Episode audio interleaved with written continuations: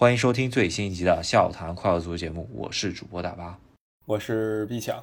我现在人呢在马德里，也是刚看了两场在马德里进行的欧冠淘汰赛，啊，八进四，第二回合的分别是在啊伯纳乌进行的皇马对切尔西，以及在万达大都会进行的马竞对曼城，啊西英之间的直接对抗嘛，是吧？欧冠这个半区两场球都挺激烈的，虽说最后两边都没能发生逆转吧。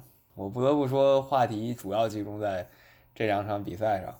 咱们就从第一天的这个皇马对切尔西说吧。大巴也是作为切尔西球迷，卧底在皇马的几万观众之中啊。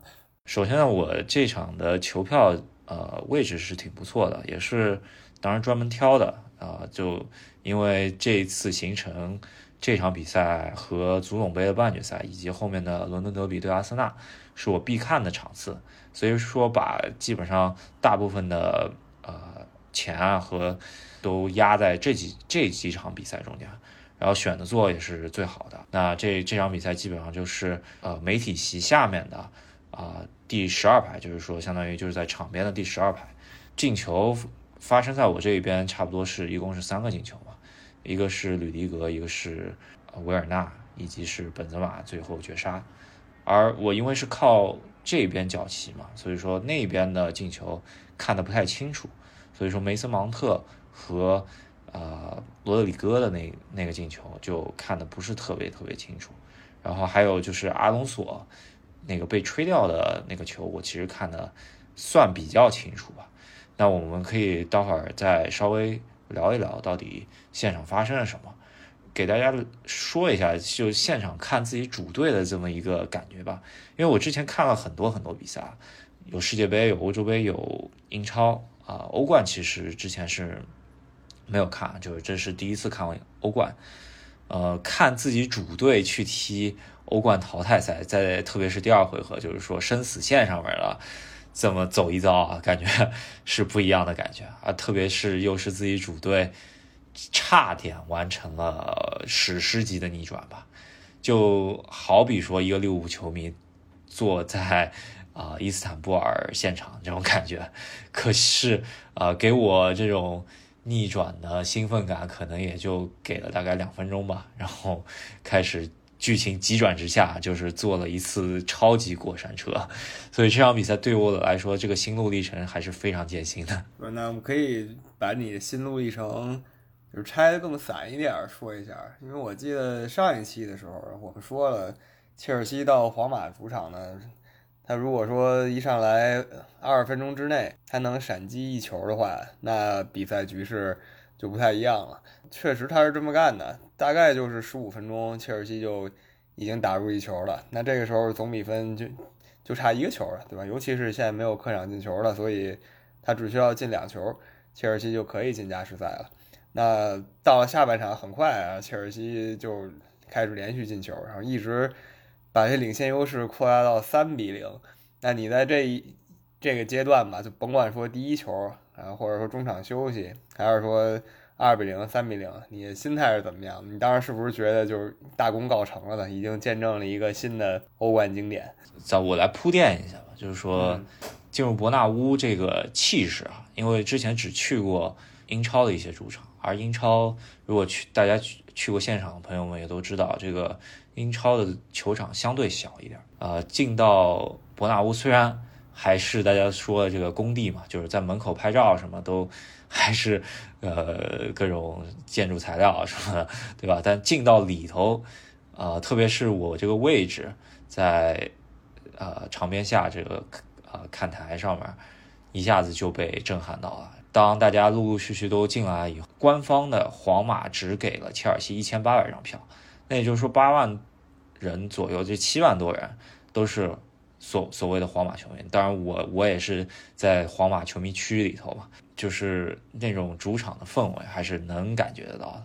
特别加上现场 DJ 就是报首发阵容啊，然后那个皇马的死忠从入场前可能我两个小时前就就已经到伯纳乌附近了嘛，他们就已经开始唱起来了，然后各种烟花，然后。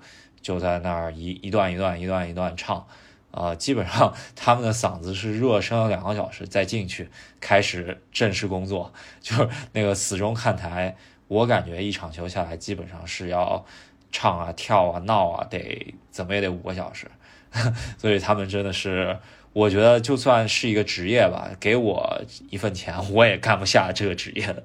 开场的时候，皇马这个队歌唱起来。确实还是非常震撼，给客队非常非常大的压力。再让全场山呼海啸的跟这个西班牙语唱，然后再加上他们有那个 tifo 打横标呃打横幅，加上他们的对标，我觉得这个确实是一个欧洲魔鬼主场吧。然后他们队歌也是呃有那个西班牙的那种风格吧，也是非常庄庄重的，跟马竞就有点区别。给我感觉就是一个仪式感吧，对吧？对，你说毕竟是皇家马德里，对吧？很多地方都公认的欧洲第一豪门吧，就是媒体，或者单从数据统计来说，也确实是欧洲第一豪门。感觉皇马球迷应该就本地球迷也有一种迷之优越感在里面。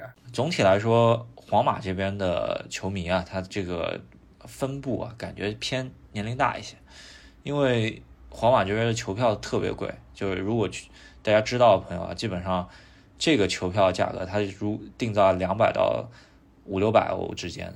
这个球票区间，如果在西班牙经济的情况下，不可能是一个喜欢足球、刚刚刚出社会工作的一个你小青年负担得起的，因为一般这边人的薪水可能也就一两千。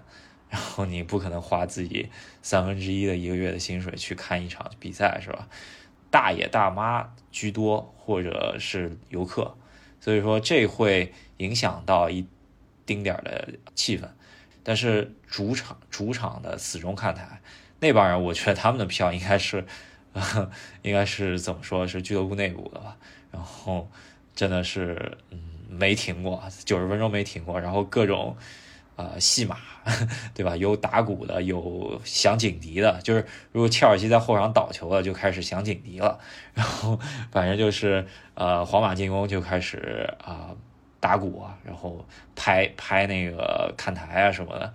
反正就是因为还在装修嘛，主场看台没有完全全开，但是我觉得大概也就一半的死忠球迷进来了，但这个气势已经是够吓人的了。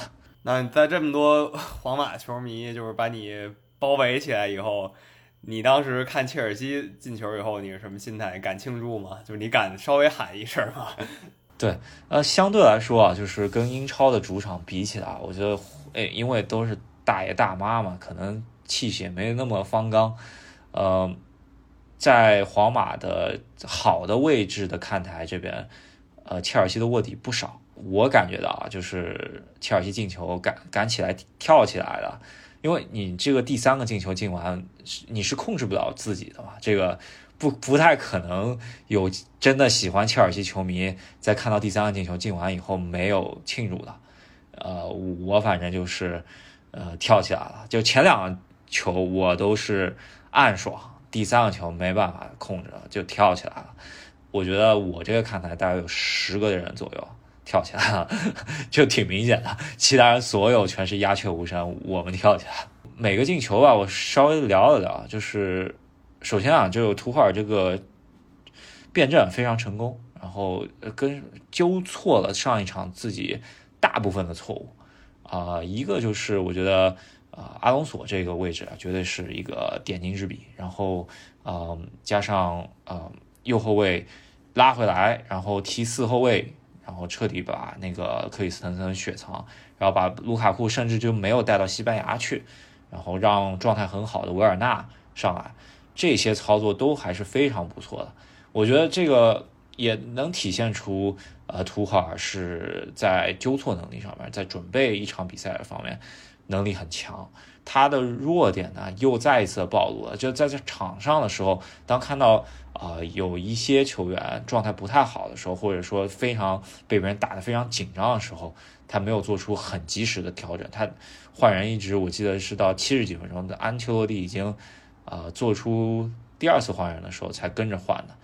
不管怎么样，我觉得有能到三比零这个结果，首先是对图对图赫尔赛前布置是一个非常好的一个肯定。一比零的时候，呃，梅森芒特，我觉得当时战局是非常焦灼的，两边互有攻守，然后呃。我觉得上场发挥的最好的啊，维尼修斯是被完全限制住了，因为詹姆斯这场比赛状态非常好，然后可以说维尼修斯在詹姆斯啊这边只打进去过一次，就是他往中间传那一下，而不是他自己选择射门那一下，这上半场，所以说呃双方是互有攻守，然后切尔西是相对紧一些。然后当时的话，呃，切尔西是一波打过去之后，梅森芒特进球。但说实话，因为在在我远端看台没有看得特别清楚，是呃，皇马这边也没有大屏幕嘛，所以说我当时也就是看背影看看出来是梅森芒特。然后第一个没有庆祝，然后第二个进球是等到下半场的时候，呃，在我面前的时候，吕迪格头球，啊，是一个我我记得任意球吧，然后。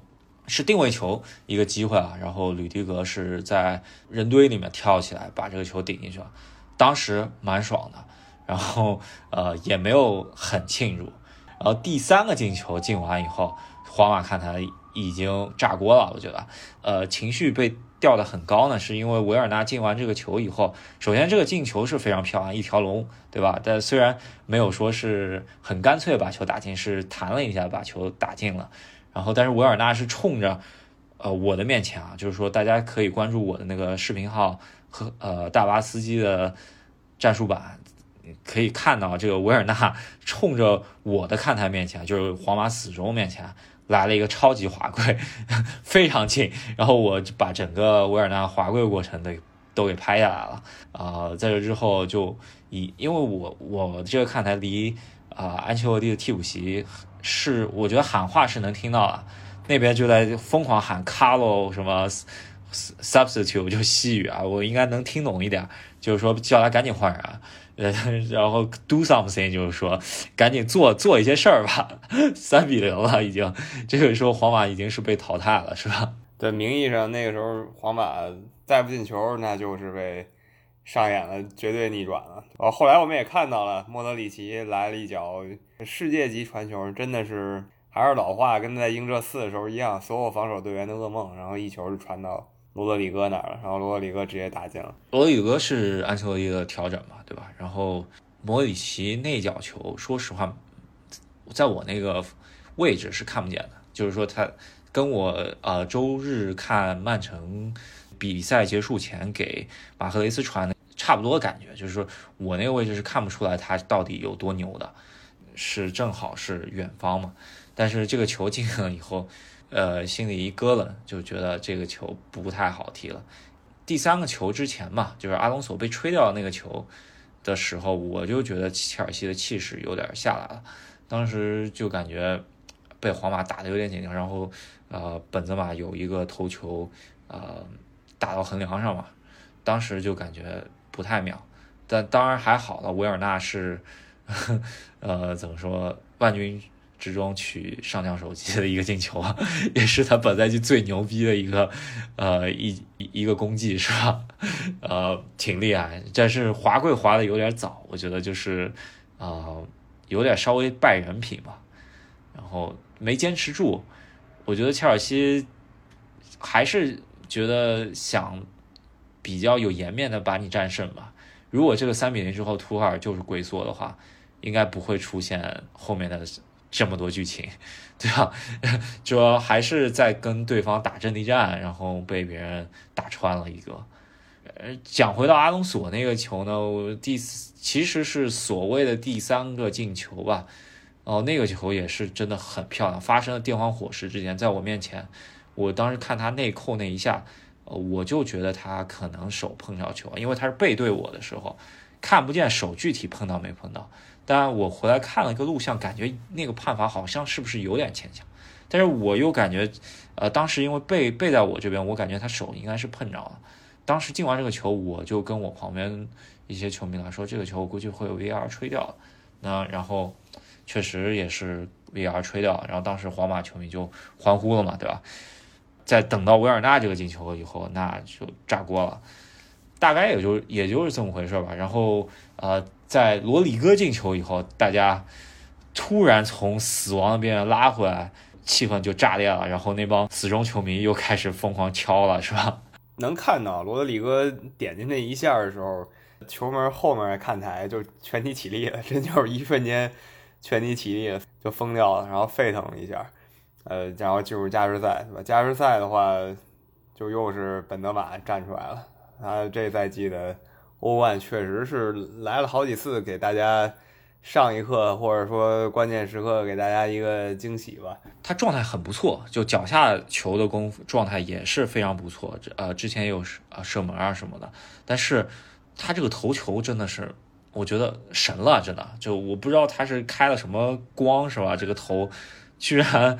怎么顶怎么有，特别上半场，呃，就在在常规时间有过一个衡量，然后这个头球又是来了一个这么刁钻的头球，确实没法防。就是说，这这个球也是发生在我面前嘛，就是是呃加时赛的时候没有防住维尼修斯，来了一个挑传，维尼修斯也也是来了也挺神的这么一个挑传嘛，然后本泽马这么一个头球打进，然后这个。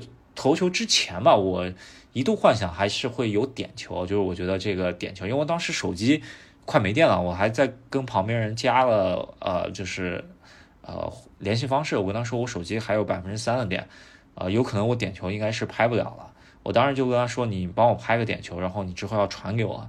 然后呃，当时就这么跟别人约定的，但是可能是我想多了，是吧？本泽马进完这球以后呢，我觉得。八九不离十吧，我觉得切尔西很难再扳了，因为没有变招了嘛，就是只能说靠现有人员再去压上的话，我觉得很难再去打皇马一个呃再来一波吧。虽然皇马这个防线到最后也已经是七零八碎了，真的看一下这个防线，我本来还觉得就是因为这个防线，我觉得还有一线生机吧。最后一些机会没有把握住，特别是莫呃，特别是。换上来的普伊西奇状态非常不好，一个是他，还有一个是坎特吧。就我刚刚所说的，图赫尔这场比赛唯一的瑕疵就是坎特下的太晚了。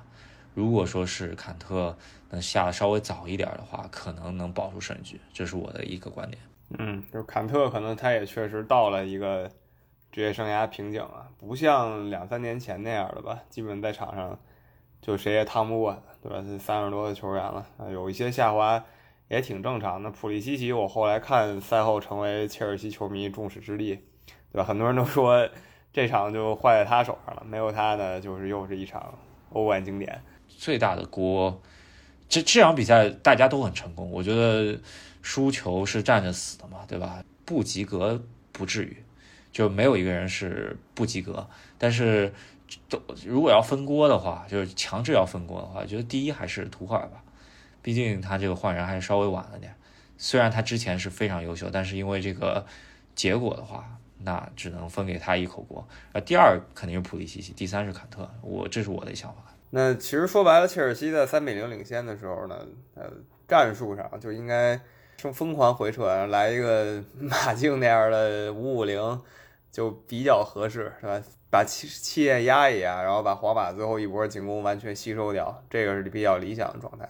但实际没有发生。但你又看了马竞的比赛，而马竞呢，完全另一套氛围吧。因为马竞是落后的一方，然后他没想到还是这么这么苟着。然后就这么说吧，这集锦最后比赛后的集锦十分钟，然后其中五分钟是留给最后伤停补时的。你就可想而知，马竞把这比赛搞到一个什么程度。这首先，万达大都会的气氛是真的无敌的。刚刚我说了那么多的皇马，呃，主场怎么厉害，但给我感觉就是皇马的主场有那么一种庄重仪式感，而万达大都会是那种草根阶级的。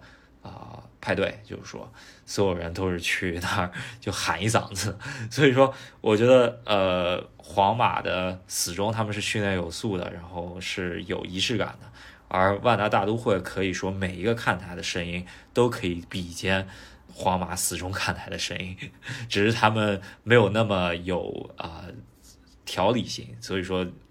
给人感觉有那么一点杂乱，但是总体来说，整个球场都是这么一喊下去的话，还是非常可怕。就是这场球，我看你看的是山顶票是吧？所以球场上能看到不多，但实际上作为看电视的观众，这场球也确实没太多东西可以看，只有最后十五分钟吧，就是进入打架时间了，这个比赛才能算作一场经典。全武行是吧？两边几乎所有工作人员、队医啊都要上去干架了。整个比赛技战术，我觉得没没什么太多可说的。这个马竞踢的不怎么样。然后呃，上半场曼城有过一个挺好的机会，差点绝杀掉。然后马竞下半场机会挺多的，我觉得特别十五分钟以后，就后十五分钟，基本上机会真是我觉得三五分钟就会出来一个，但也没有说绝对绝对的机会，也没说就打进去，然后真的有射门的机会，很多都是传进去，但是没有形成射门机会的，还只能说马竞没有。自己没有把握住一些百分之七十的机会吧。打架的话，我是我首先是看到那个大飞铲，这个大飞铲我是看得挺清楚的，感觉也是呃铲不到球就是废人了嘛，对吧？然后呃具体铲下去之后啊，就是说福登跟他身体上面在在在空中有什么接触，我没看太清楚，也是看后面集锦，感觉好像还是有那么一点儿。互相都有点问题的这么一个，就是因为呃，很明显那个弗利佩是铲球铲人一起，福登呢虽然被铲飞了，他他他下多落地的时候也也有过小黑是吧？对吧？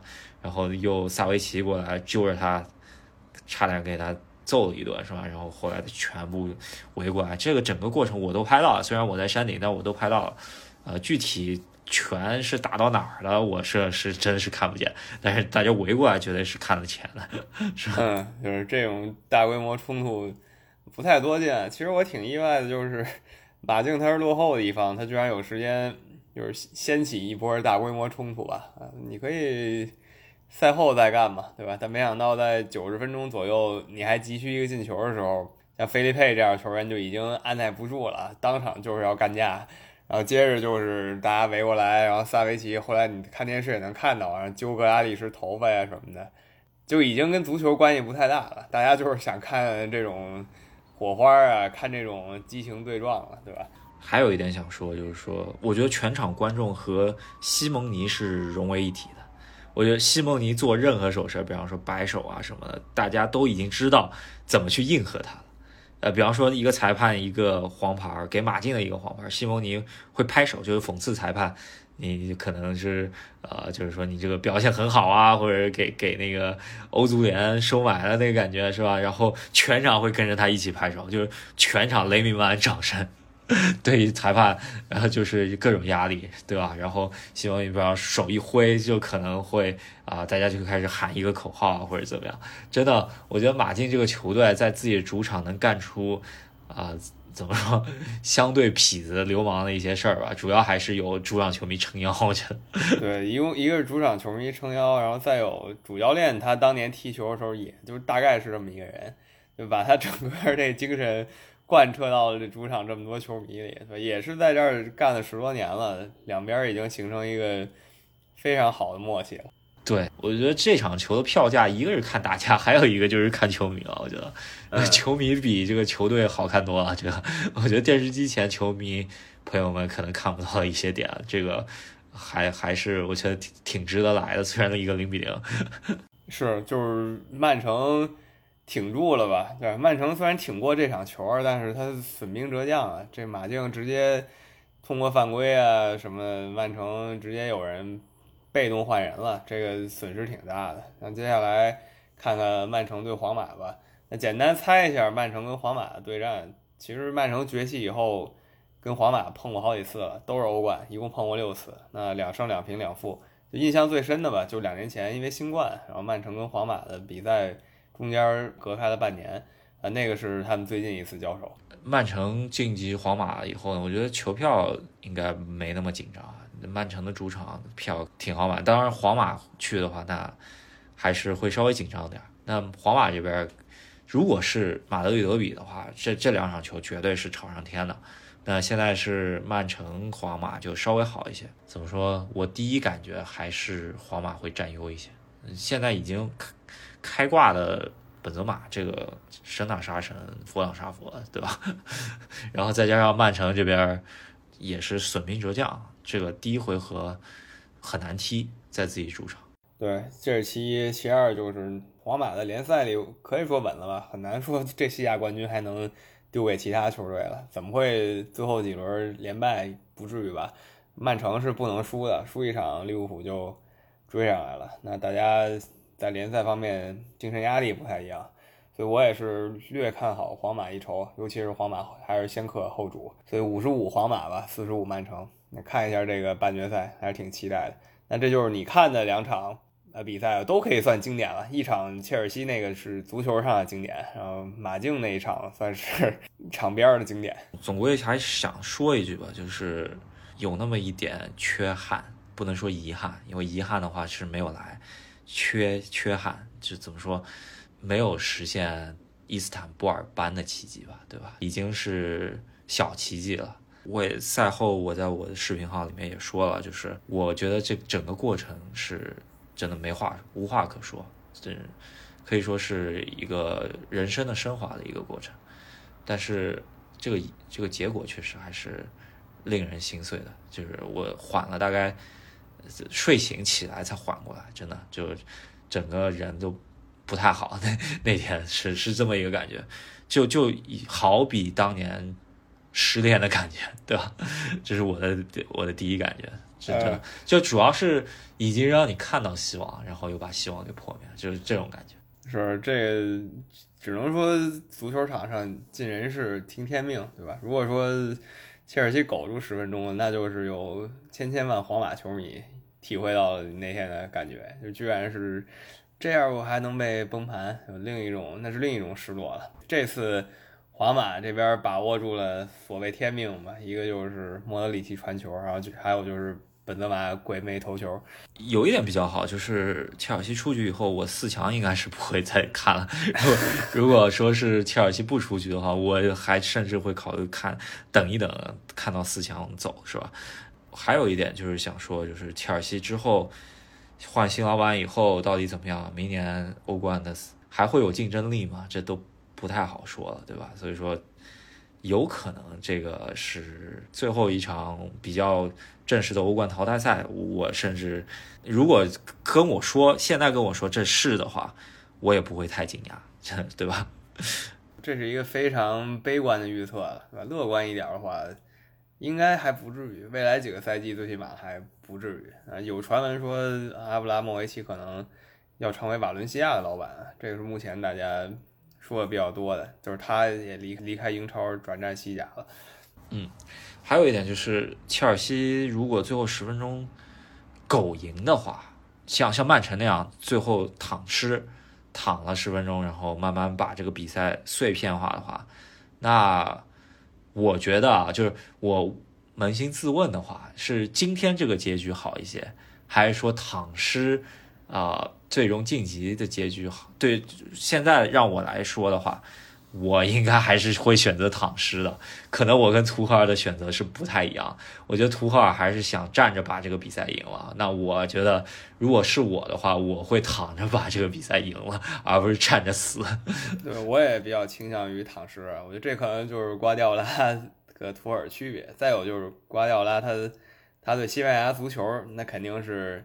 精于死道，他非常了解，所以他也知道，在面对西班牙对手的时候，你到底还是应该怎么样吧？我我也觉得躺尸是比较合理的选择，甚至我不会说是躺尸，就是战术拖延时间，因为你在别人的主场，对吧？你要吸收掉这个攻势，一般这是一个比较好的选择。但是也没也都没有如果啦，这个有它好的一面，有它坏的一面，你不能因为啊命运到此，他没有这个命今天去。啊，走走下一步嘛，对吧？这而他有命，去年能够最终首赛季就夺冠，所以说这个都不好说。只是足球就是足球，你啊去看一场比赛，你不会你不会像任何别的娱乐项目啊，就是说你比方说你去看个音乐会，去看一个电影，你起码心里是有预期的，这是一个喜剧片，这是一个悲剧片，或者说这是一个非常怎么样啊怎么样子的一个音乐剧，或者说是一啊一场交响乐会。而足球你进去开箱就是盲盒嘛，对吧？你你不知道这是一个屠杀，或者说是一个特别像今天看零比零最后打架，或者这这种剧情就是随时随地怎么发生，你完全不知道，你只知道在这个场地，然后你会去看这场比赛，你的位置在哪里？这这这只是我觉得去看足球比赛的一个魅力啊，是吧？对，我觉得说到足球比赛开盲盒是吧？咱们就正好引入一下另外半区的比赛吧。另外半区原计划就是强的打弱的，大家就是觉得很很理所应当是拜仁慕尼黑半决赛应该碰利物浦。但我们之前就是调侃过这个观点，就如果说你认为拜仁七成晋级，然后利物浦也是七成晋级。那其实拜仁对利物浦的概率大概就是不到一半，是吧？百分之四十九，还不如拜仁不对利物浦的概率高呢。那这盲盒就出来了。目前来说，本赛季最大冷门比利亚雷亚尔呢，在客场逼平拜仁，然后守住优势了。这个盲盒开开一看是拜仁被淘汰。嗯，确实，这个我觉得现场看欧冠呢有一点不太好，就是呃。首先，你在场地里面，如果网络信号不太好的话，那你基本上不知道另外一场是什么结果。当然，跟你关系不大，因为，呃，如果你有主队的话，另外一边怎么样也是啊，另外一个半区的事儿，是吧？这是我的现场观观战和电视机前你可以频繁刷另外一边怎么样不太一样的一个感受。然后，首先我是没有看。另外一边两场比赛的集锦的，就是我还没来得及，因为实在太忙了。呃，那如果只是通过比分来说的话，真的艾美丽，我可以觉得她她可以封神了，是吧？就是可以抵过当年被巴萨逆转的那个功绩了，是吧？对，没错，我觉得艾美丽走到这个程度，四强，我觉得利物浦肯定会非常非常重视她了。就说她。十六淘汰尤文图斯，八淘汰拜仁，就这一条就已经可以说他是一个新晋战术大师了。当然，你作为一个战术大师，依旧不等于你是一个好的足球经理。他可能你再把他调到呃巴黎啊，你再把他调到阿森纳，他还是不行。他可能就擅长带一个中游队，然后把他手上这些牌啊打好，然后以弱胜强，这可能就是他最擅长的。环节，那跟拜仁这场，那绝对是他怎么说呢？简历上最浓墨重彩的一笔吧。尤其是他换人，换上那个尼日利亚小黑哥，连翻译都没有，大概你要念汉语拼音，大概叫楚无泽，对？就是他换上来打入了最后制胜那球，然后比利亚雷尔挺进下一轮，非常焦灼吧？我看啊，然后制胜进球，我觉得这个比利亚雷尔。首先，他这个西班牙特别小的一个球队嘛，不算不算豪门，连挑两个欧洲超级豪门是吧？这个也是拜仁近年来啊印印象中不深的，就是就感觉好像拜仁翻车也都是翻给了欧洲豪门吧，没有翻车过这么小的俱乐部吧，是吧？所以纳格尔斯曼，我觉得现在压力应该特别特别大。当然，我觉得他还年轻嘛，呃，他的战术非常激进，啊，我觉得还需要练练手。对吧？就好比弗里克啊，什么也是得练一个赛季才能才能真的上手，是吧？我觉得是。就纳格尔斯曼现在肯定在拜仁风口浪尖上了，我只能对他说：德甲你不用慌，那欧冠实在是太差了。我不知道拜仁在七八十年代什么样吧，最起码我看足球的这。十六七年，近二十年，拜仁是从来没在中游球队上输过欧冠的。就拜仁被淘汰，淘汰他的对手不是赛季冠军竞争者呀，像巴萨或者皇马呀，就是欧洲一线球队，就是马竞和巴黎这样的。虽然没拿过欧冠，但是没有人小看的球队。这是拜仁唯一输球的对象，输给比利亚雷亚尔是历史性的一刻。因为拜仁一般来说比较稳定，对吧？像纳格尔斯曼这个。疯狂实验战术，这个有一点 hold 不住了。这个豪门底蕴也 hold 不住他这么搞，是吧？那拜仁盲盒开开输了，是吧？另一边利物浦没有太多想说的吧？利物浦这场球，首先利物浦上的就是一半主力，后防线就全都轮换掉了。那也看到了轮换掉的坏处吧？就是本菲卡打出了很多进攻，而且本菲卡频繁越位，然后频繁进球，这些都有，最后是个三比三，属于有一丁丁点儿惊险在里面，但是最后没有一点影响到大局，就是利物浦就是顺利晋级了。对，因为我我完全没看比赛，我一看这个比分我吓一跳，然后当时呃就觉得利物浦没有翻车吧，但是仔细一看其实还好，对吧？呃，然后扎叔也是疲于奔命，这个我觉得有点英格兰足球到现在这个站到这里。三条线都还在的话，那那真的有点疲于奔命。嗯，那这我们也说了，就是本来说是第一回合最轻松，你既然把第二回合的作业放到第一回合做掉，那你第二回合就相对轻松了，是吧？所以战术就选择在这一轮轮换了。总是得放一放的，不光说是身体吧，心态你也得放一放，绷太紧了，着实不行。因为周末第三条战线就又开打了，然后是利物浦对曼城。你应该也会再去看这个足总杯，对吧？就是说白了，利物浦和曼城都是三线出击的。那这个周末就要决定谁三线谁两线了。这周末我也是转战英格兰了，有那个回回到伦敦，然后去看两场足总杯。利物浦、曼城这个还是希望打的精彩点，是吧？对，我也希望精彩一点。真的是，我倒不是多期待利物浦能多挺进下一轮吧，但我就是说，此时状态，利物浦是。跟本菲卡没费了多少劲儿，对吧？上的都是平时出场不太多的，让他们暖和暖和，呃，然后有进球，有有失球，让大家踢了一个精彩比赛就完了。那曼城着实是被马竞扒了层皮啊，呃，不光是直接损失球员吧，心态上什么的都是一个非常非常难过的坎儿。希望能会师切尔西啊，对吧？另外一边，切尔西对。伦敦城的对手啊，水晶宫啊，水晶宫最近状态挺不错的，所以说我希望图赫尔能够从这么一场稍微有一点遗憾的欧冠失利中间回来。那本赛季唯一目标足总杯离得也不远，赢下水晶宫之后再一场球，就我觉得如拿下足总杯还算成功这个赛季，对吧？嗯，对，我觉得是这样，因为你经历了。巨型动荡嘛，对吧？不是球队动荡了，是球队的再上一级经历了巨型动荡，所以这个就是你无法控制的一个变量了，非常非常非常不一样。那欧冠现在就变成西班牙两强对战英格兰两强了啊！我们期待一下，利物浦跟比利亚雷亚尔呢交呃历史上交手过一次，是克洛普的第一个赛季，就是在欧联杯，当然利物浦赢了。那也是欧联杯半决赛，那这次换了时间到了欧冠半决赛，看看会怎么样吧。最起码大家现在所有人都知道了，埃梅里的这个比利亚雷尔是一个非常了不起的球队。当初我也说了，就是在呃欧洲超级杯中间，埃梅里给跟图赫尔打的难难舍难分啊，这个也看到了，他是一个非常牛皮糖的球队。所以我不看好什么利物浦一赛一回合就把这个这个问题解决了，我觉得应该是怎么也会拖到两回合或者两回合是非常焦灼的。